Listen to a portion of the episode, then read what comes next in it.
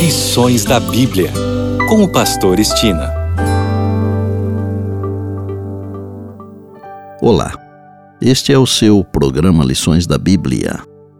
Neste trimestre, que vai de outubro a dezembro, estamos estudando a missão de Deus, minha missão.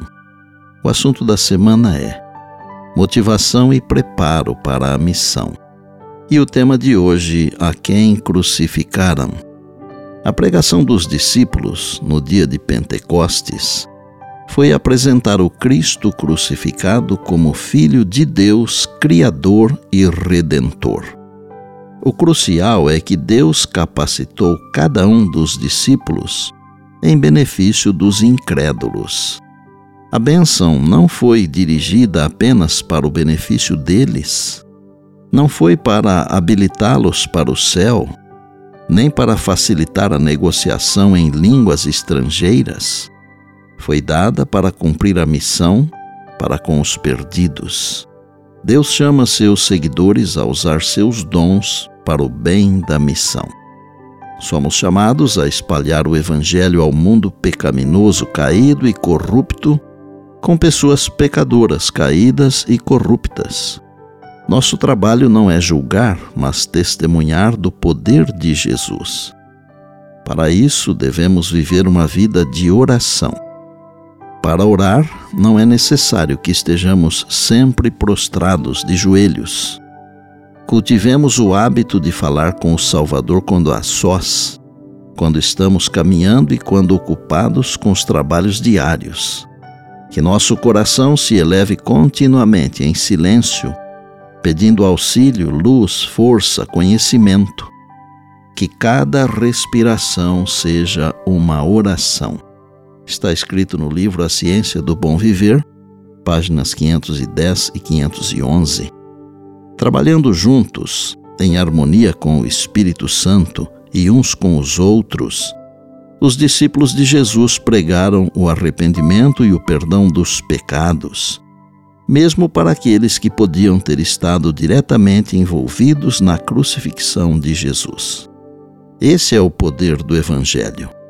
Se essa mensagem não nos motiva para a missão, o que nos motivará? Os que pertencem à família da fé nunca deveriam negligenciar suas reuniões pois esse é o meio designado por Deus para levar seus filhos à unidade, a fim de que, em amor cristão e companheirismo, possam ajudar, fortalecer e animar uns aos outros.